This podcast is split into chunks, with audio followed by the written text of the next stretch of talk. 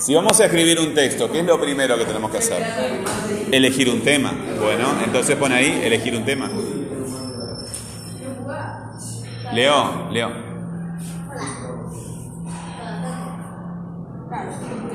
Bueno, muy bien. Después de elegir el tema, ¿qué tenés que hacer? No, todavía no. No, nosotros no trabajamos de esa forma. Ahí está, bosquejar las preguntas.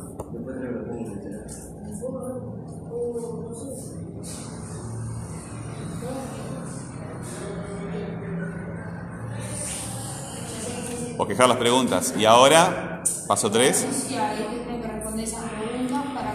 No, de esas preguntas encontrar más preguntas que más directas. Bueno, sí. Y Bueno, vamos a ponerlo entonces. entonces producir más preguntas sobre responder esas preguntas para hacer más preguntas. Ahí está. Este, pero eh, ¿cómo vas a cómo vas a eh, conseguir la información que contesta esas preguntas? Bueno. Entonces tienes que buscar fuentes que te contesten esa información.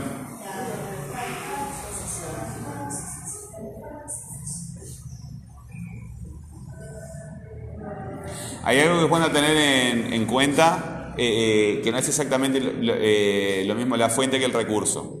La fuente es eh, el organismo o la persona, el emisor que, que produce, un- eh, que produce la información. Y el recurso es el, el objeto de donde tú sacas la información. Por ejemplo, puede ser un video el recurso, puede ser un libro el recurso. ¿Me entiendes la diferencia? Cualquier cosa. El- el- la fuente es la persona, ¿verdad? O, o una institución también puede ser. Eh, y el, el- recurso es el objeto que tiene la información. Este, entonces, bueno, tú hiciste preguntas. Ahí está.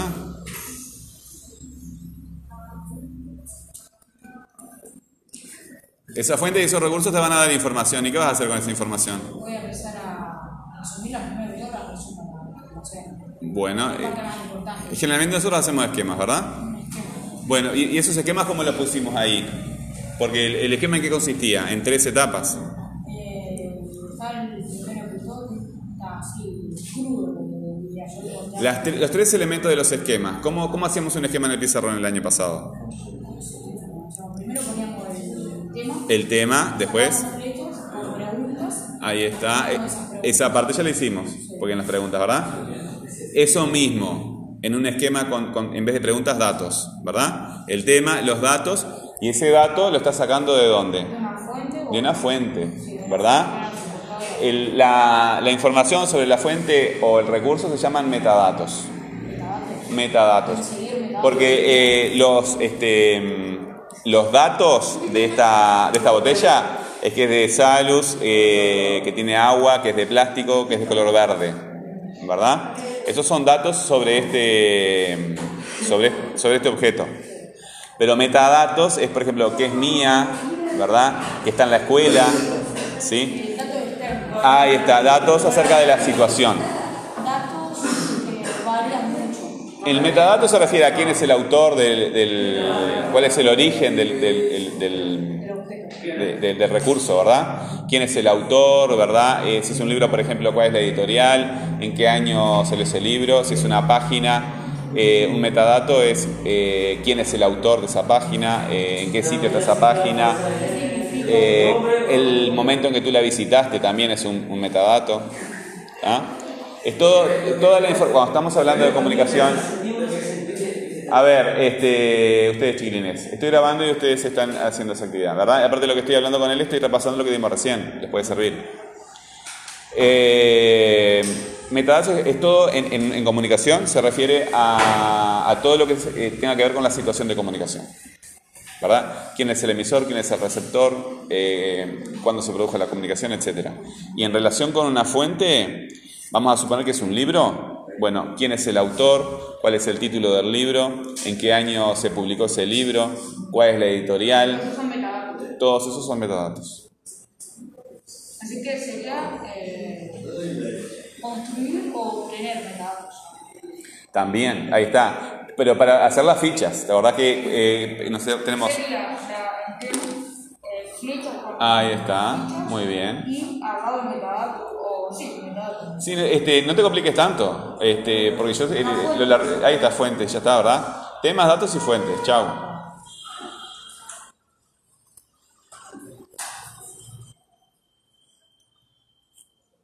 Después de eso, hacer borradores. Eh, hacer borradores.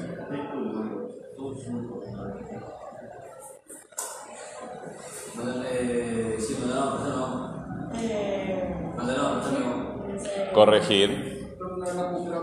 ¿Cuáles son las etapas de la corrección?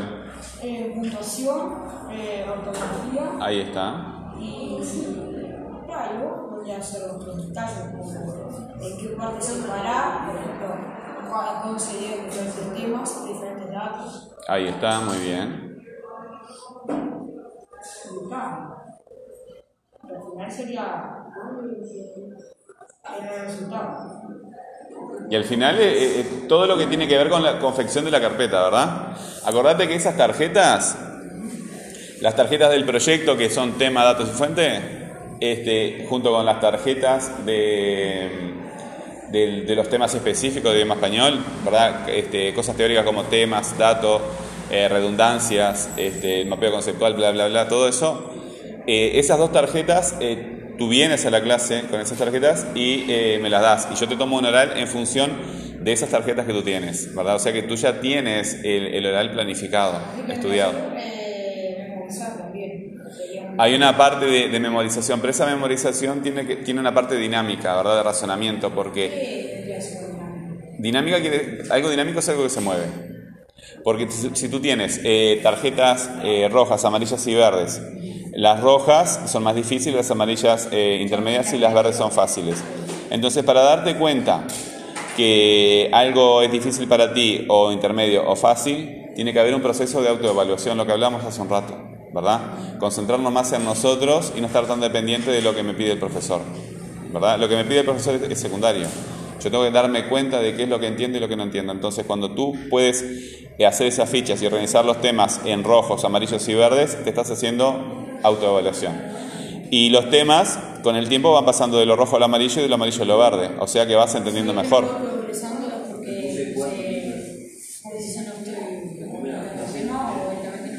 Estás progresando.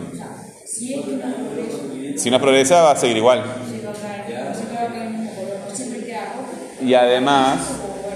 Ahí está, muy bien, correcto. Este, y además de eso, cuando tú pasas un tema de lo rojo a lo amarillo, vas a mejorar tu capacidad de redactar eso que estás entendiendo, porque eh, eh, un profesor se da cuenta cuando un alumno no entiende algo porque repite textualmente eh, lo, que, lo, que, lo que escuchó, lo que lee, ¿verdad? En el mejor de los casos.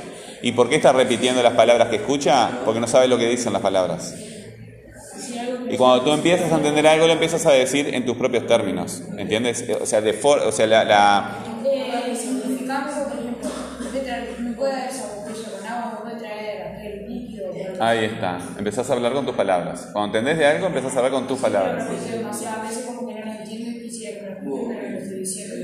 Las palabras son opacas, en sí mismas son opacas. Cuando tú entiendes algo, y esto, esto- siempre estoy insistiendo en esto, cuando los alumnos entienden algo es porque ya lo saben.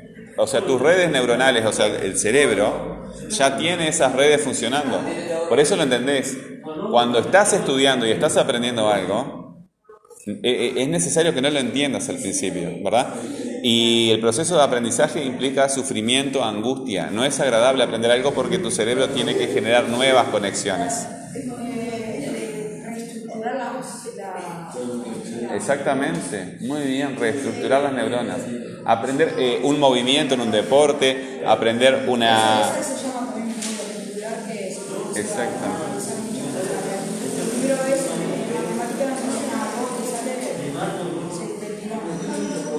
Muy bien, es exactamente, esa es la idea.